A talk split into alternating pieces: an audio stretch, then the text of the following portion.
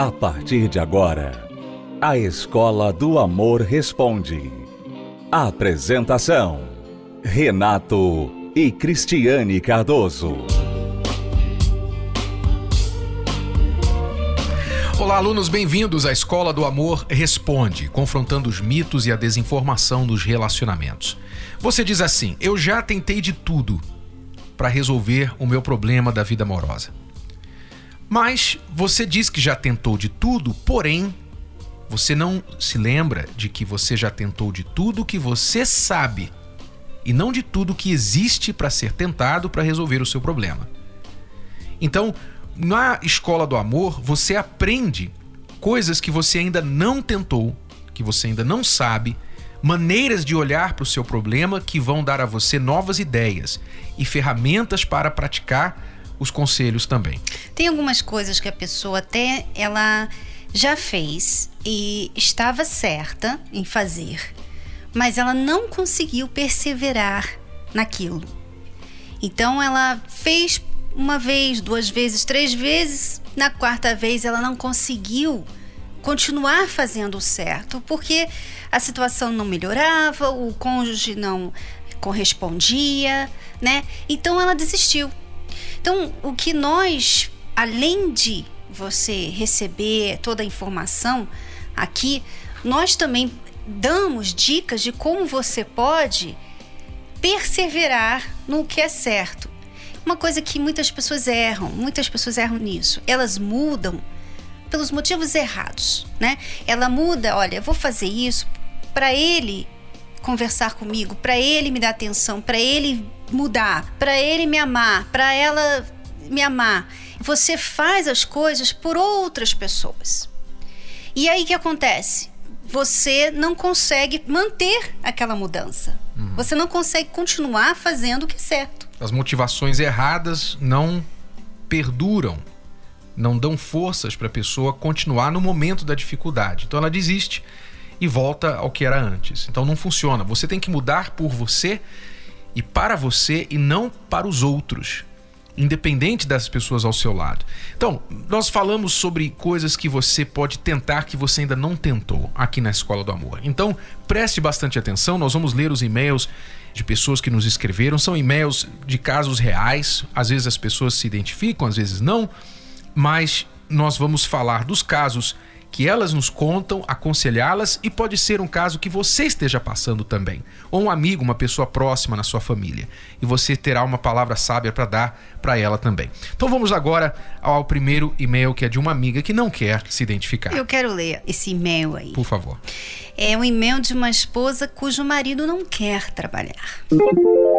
Oi, Estou casada há quase três anos. Meu esposo não quer trabalhar, só gosta de assistir televisão. Quando cobro ou reclamo, eu estou errada. Quando trabalha, enrola no serviço. Se peço para fazer algo, diz não está afim. E isso não é tudo. O pior é que nossas brigas são tão constantes porque ele quer que eu seja a esposa ideal. Que eu satisfaça ele em tudo, o seu prazer é o mais importante. Pode até faltar as coisas em casa, mas o seu prazer não. Estou fria, triste, desanimada do meu casamento. Ajude-me, por favor. PS. Esse é o terceiro casamento dele e as ex dele o traíram. traíram. Então, uma coisa, uma dica para você que ainda não casou é descobrir como que eram os outros relacionamentos dessa pessoa que você vai casar. Porque é fácil você ouvir um lado da história. Ah, minhas esposas me traíram. Fácil você ouvir esse lado e pensar, coitadinho, né? Poxa, ele é a vítima da história. Mas você não sabe como é que foi para elas a história. Uhum. Né? Porque se ele é assim com você e vocês são casados só três anos, quer dizer, ele sempre foi assim. Ele não mudou. Ele sempre foi essa pessoa. E outra dica para as mulheres entender o seguinte, os homens também. Uma das definições mais básicas de homem, o que é ser homem, é que ele é provedor. Então, o homem, ele tem a responsabilidade de prover dentro da família. Entendo que hoje em dia, em tempos modernos, a mulher também compartilha com os gastos, os custos da casa e tudo mais, e excelente. Mas, independente da modernidade, o homem, ele sempre foi definido pela sua força, pela sua capacidade de proteger, de prover para sua família. De forma que se alguém que se diz homem não consegue prover nem para ele, que dirá para sua família, esta pessoa não pode se chamar de homem. Nasceu do sexo masculino, mas ainda não se tornou homem. São duas coisas diferentes. Uma coisa é nascer do sexo masculino, outra coisa é você ser homem. Infelizmente, você casou com um ser do sexo masculino, você não casou com um homem. E a questão aqui, amiga, é que você casou com ele, ele já era assim, ele não mudou, não. Você provavelmente pensou que ele ia mudar. Esse foi o seu erro. Então, as pessoas têm que entender o seguinte: você, você se coloca numa situação, agora você vai ter que lidar com essa situação. Uhum. Eu casei com um homem preguiçoso, um homem que não trabalha, um homem que é machista, que quer que eu faça tudo para ele e não quer fazer nada como marido para mim. Eu me casei com um homem assim. Quer dizer, eu tenho culpa no cartório também. Porque eu me casei com ele. Então não é só a questão aqui do seu marido. Você não viu, você não quis ver. E agora você está pagando as consequências, né? Você está tendo que viver isso aí. Então o que fazer agora? O que você pode fazer nessa situação aqui? O que, que ela pode fazer, Renata? no mínimo, no mínimo, você tem que cortar as regalias dele. No mínimo. Ele assiste televisão, você paga os canais lá de cabo, de satélite para ele, pare de pagar. Acabou. Você paga as contas de alguma coisa, alguma regalia dele, pare de pagar. Se ele trata você de forma abusiva, saia da casa ou coloque-o para fora. Saia da casa ou coloque-o para fora, porque tudo bem, você casou com ele, você tá com ele agora. Você pode antes de jogar tudo pro alto, tentar forçar uma situação para que ele venha mudar, e a única maneira de forçar a situação é atingi-lo onde dói. É tocar no nervo dele. E o nervo dele é a preguiça dele.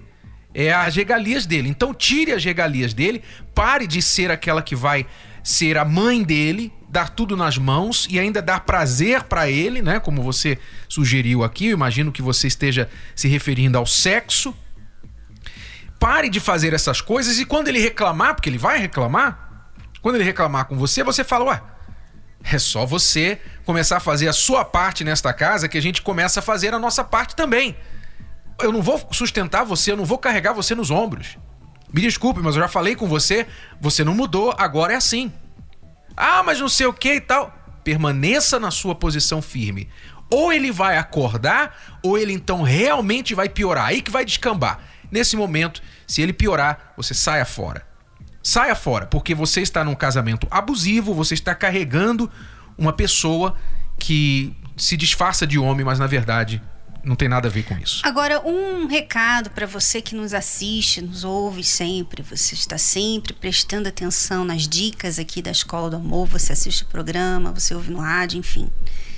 Um recado para você: se você se coloca numa situação dessa, depois de todas as dicas, depois de todos os e-mails que nós respondemos aqui, sinceramente, não manda e-mail pra gente não, tá? Não manda não, porque eu, não sei eu não sei o que é de errado, porque o que a gente mais tem aqui são exemplos do que você não deve fazer. E você vai lá e faz. Faz o errado. Por quê? Então tem um problema sério com você. Eu quero apenas dar uma ressalva aqui, que eu não creio que é o caso da nossa amiga que escreveu, mas uma ressalva em casos onde, por exemplo, você tem um marido que está sofrendo de depressão. É diferente. Aí não é questão de caráter. Se ele está, por exemplo, ele perdeu o emprego e ele caiu em depressão e ele não consegue sair de casa, fica no sofá e tal. Você é esposa dele, você sabe que ele é um homem bom mas ele está numa fase da vida dele em que ele não está conseguindo nem ficar de pé, que dirá colocar a família de pé, sustentar a família. Então você tem que ser a parceira dele e ajudá-lo por essa fase difícil que ele está vivendo. mas não é o caso que eu percebo aqui da nossa amiga que nos escreveu, tá bom? Você está ouvindo, assistindo a Escola do Amor Responde com Renato Cristiane Cardoso. Voltamos daqui a pouquinho, fique com a gente. O Manual do Século XXI veio para revolucionar conceitos, desmistificar velhos pensamentos e direcionar novos relacionamentos. Namoro Blindado de Renato e Cristiane Cardoso é o mais novo método de prevenção ao divórcio. Como se valorizar? Os 27 mitos do amor. O primeiro contato. Adquira já o seu. Acesse namoroblindado.com ou ligue para 0 operadora 21 3296 9393. Namoro blindado, o seu relacionamento à prova de coração partido. Estamos apresentando A Escola do Amor Responde com Renato e Cristiane Cardoso. Vamos então agora à pergunta de uma aluna aqui que não quer se identificar. Ela quer saber se continua no namoro ou desiste. Vamos ver a situação dela. Meu namorado é 10 anos mais velho do que eu. Ele é o meu primeiro namorado. Tenho 23 anos. Pensamos muito diferente. Somos formados, trabalhamos e às vezes discutimos por besteiras. Pensamos em nos casar, mas já no namoro tem muita coisa que não aceito e não gosto, e ele também em mim. Já terminamos o namoro algumas vezes e voltamos, mas nunca é a mesma coisa. Parece que a cada volta de namoro um degrau desceu em vez de subir. Tenho medo de estar apegada por ele ser o meu primeiro namorado e se chegarmos ao casamento, não vingar. E como vocês dizem no livro, casamento feliz dá trabalho. Eu comprei um livro Casamento Blindado para ele para ver se ajuda a melhorar o nosso relacionamento, mas ele não se interessa em ler. Eu li e tento fazer minha parte, mas sem o mínimo de esforço dele, eu não consigo e perco a paciência. Ele é muito sistemático, eu sou super tranquila, não vejo maldade nas coisas e ele vê maldade em quase tudo. Fica me dizendo que preciso aprender, que sou mimada, que ele não é minha mãe para ficar me paparicando e acho isso muito grosseiro da parte dele. Eu não sei se casar resolveria. Acho que os problemas só aumentariam. Estou muito confusa. Tem razão. Os problemas aumentariam e você estaria fazendo uma péssima escolha, né? Porque já no namoro você já vê que tipo de homem ele é. Ele, como você disse, ele é sistemático, ele quer ser seu pai, ficar mandando você fazer as coisas e tem as expectativas dele. Você tem 23 anos, você é uma mulher que está na, na flor da idade, está crescendo, está amadurecendo né? Com certeza não sabe de tudo na vida. Aliás, ele é o primeiro namorado, então é de se entender que você tenha dificuldade de entender certas coisas, porque você não tem experiência né? E ele já tem, e ele não tem esse entendimento, ele não é compreensivo, ele não é paciente. Falta tanta qualidade nele, sinceramente, eu não vejo por que continuar nesse relacionamento. E tem a ver com a idade, porque ele é 10 anos mais velho que você, já tem outra cabeça, outra maturidade. Infelizmente, a cabeça não é tão aberta para ele entender que você precisa amadurecer mais e por isso ele precisa de ter muita paciência com você. E não é tratando você dessa forma que ele vai conseguir isso.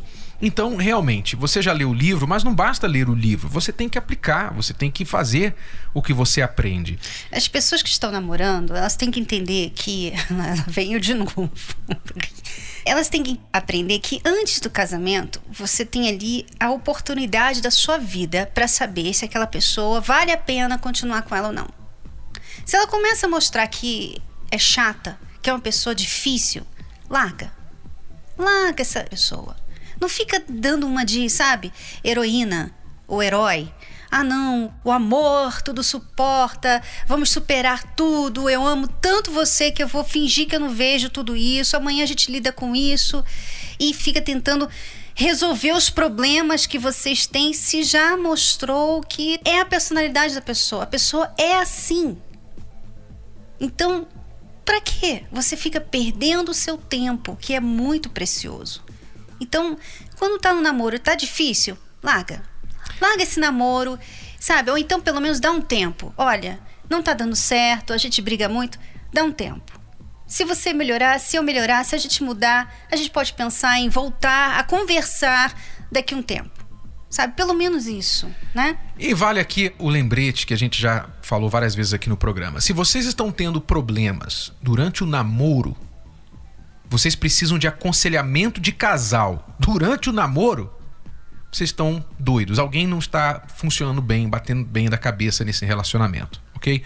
Porque período de namoro não é período para ter problema. É período de conquista.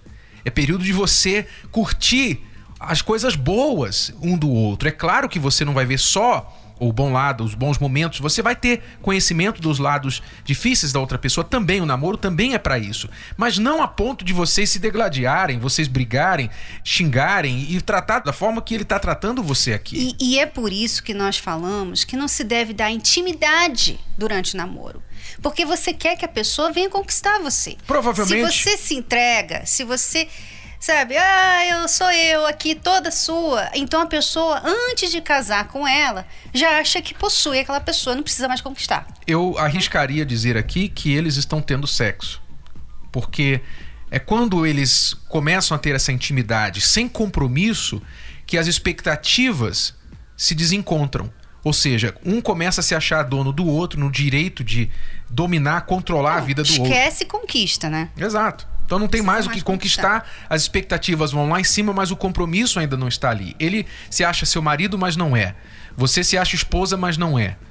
Então a confusão entra no relacionamento de vocês. Por isso é aconselhável que o namoro seja restrito ao conhecimento das personalidades, não do corpo da pessoa. Você vai conhecer o corpo, então você tem uma intimidade que o relacionamento não está preparado para ter ok? Então, a nossa dica para você, o nosso conselho para você é termine, termine esse relacionamento, cuide de você. Se você fizer a terapia do amor, você vai aprender a escolher melhor e você vai aprender a se comportar melhor dentro do relacionamento. Tenho certeza disso. Vamos aqui responder uma pergunta de uma aluna chamada Janete. Olá, Renato e Cris. Acordo pela manhã, preparo o café acordo às 6 horas da manhã, preparo o café, levo o meu filho para a escola, vou à academia, faço os deveres de casa e trabalho na parte da tarde. Além disso, duas vezes da semana faço serviços extras para ajudar na renda da família. Você é uma super mulher, hein? À noite ajudo meu filho com o dever da escola. Uau! e chega na hora de dormir, eu estou exausta e acabo ficando irritada com o meu marido, já que fico esperando ele vir para a cama até não aguentar mais e cair no sono. Ele fica assistindo o jogo, mexendo no celular, assistindo vídeos na TV, e quando vai para a cama, eu já estou no terceiro sono. Daí ele quer me acordar no meio da noite para ter relação. Já tentei falar com ele, pois quando chega certa hora da noite, é automático. Começo a ficar irritada por estar cansada e querendo descansar. E ele não é compreensivo comigo. O que fazer? Hum. Esse é um problema muito comum hoje em dia, principalmente das mulheres, né? Porque as mulheres querem tudo, né?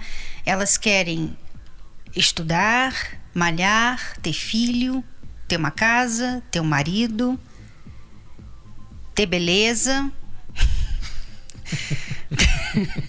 ter tudo organizado, ter uma carreira, ter dinheiro, ter... Elas querem tudo. Nós queremos tudo. Tudo, tudo, tudo. Pegar e... um filme à noite, Vamos... ajudar as crianças a fazer o dever de casa. Vamos ser sinceros. Ter uma vida sexual maravilhosa. Eu, eu escrevi o livro A Mulher Vê, né? E eu falo que a gente tem que ser dinâmica, que a gente tem que conseguir dar conta das coisas, né? Mas uma coisa que muitas pessoas não sabem é que a gente tem que escolher bem para dar conta da, das coisas. Porque você também não pode pegar 100 mil coisas para fazer e ser uma super mulher que não existe e dar conta de tudo. Então, quem sofre com isso? É o filho e o marido. Porque, com certeza, quando você está com seu filho à noite, você não está paciente. Olha, eu já tive lá. Eu já tive aí nessa situação, né? Você não está paciente, você está estressada, você está nervosa. Então, às vezes, a mulher tem que, talvez, sacrificar alguma coisa para não sacrificar a família. Uhum. Uma coisa menos importante, talvez academia, né? Ir menos na academia. talvez o marido fique responsável para fazer o dever de casa com o filho. Não sei. É claro que ele tem que entender, que ele tem que entender a sua posição, o seu cansaço, mas eu não acho que talvez seja totalmente a culpa dele. Eu acho que talvez você, ou Janete, esteja querendo fazer muita coisa ao mesmo tempo. Não tenha dúvida que o seu ritmo de vida contribui para o seu estresse e cansaço à noite. Não tenha dúvida. Você fala, você acorda às seis da manhã, prepara o café, leva o filho na escola, vai na academia, trabalha de tarde. e, o, e o sexo ficava sendo assim, ó, tipo, ó, tá na hora de sexo. Ó, cinco minutos, hein? Quer Ó, dizer. 8h30. É isso aqui que eu marquei. Só tem esse horário. Depois não tem mais nada, não. Aí. Então, alguma coisa tem que ceder, alguma coisa tem que ser retirada para você não comprometer essa parte tão importante da sua vida. Né? Então, acho que uma conversa com seu marido e fazê-lo entender essa parte, né? Porque o homem é muito sem noção. O que, que a mulher faz? A mulher acha assim, pô, meu marido tinha que ver isso, ele tinha que entender. Ele tinha que entender, ele tinha que ver que eu tô fazendo isso, isso, toda essa lista que ela deu aqui. Mas às vezes ele não vê. O homem funciona muito mais assim, olha. Amor, daria pra gente ir pra cama juntos a partir de agora? Será que dá pra gente ir tal hora juntos pra cama? Ele entende isso, mas ele não entende se você não falar. Então, peça pra ele, converse com ele e peça que o horário da cama seja respeitado. Nós já falamos sobre isso. O ideal é que o casal vá pra cama no mesmo horário, para não comprometer a intimidade. E veja o que você pode fazer no seu dia para poder equilibrar e não estar tão estressada. Ok? Então converse sobre isso, procurem sincronizar o horário de ir pra cama. É tudo por hoje, vamos ficando por aqui, mas voltamos neste horário, nesta emissora, como sempre, todos os dias, aqui com a Escola do Amor Responde. Até a próxima, até lá. Tchau, tchau. Tchau. 10 sintomas de quem está fechado para o amor.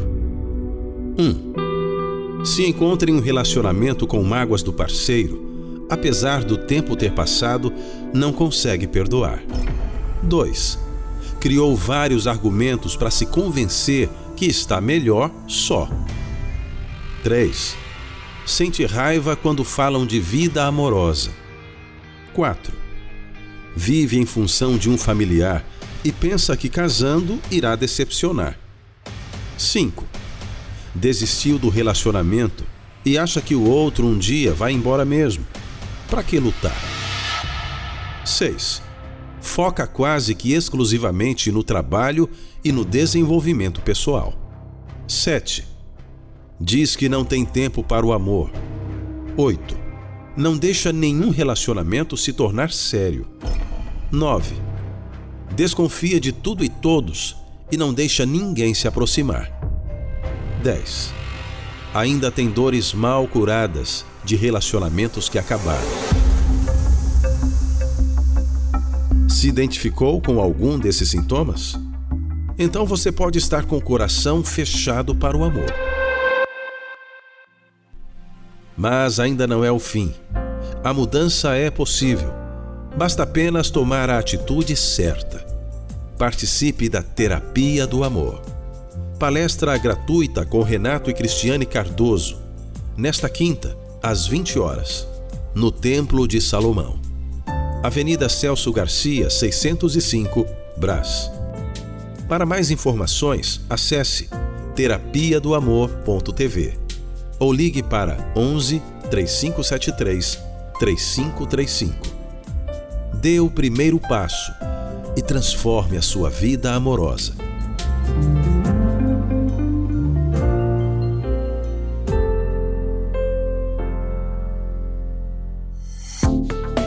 Você pode ouvir novamente e baixar esse episódio da Escola do Amor Responde no app Podcasts da Apple Store e também pelo Spotify e Deezer.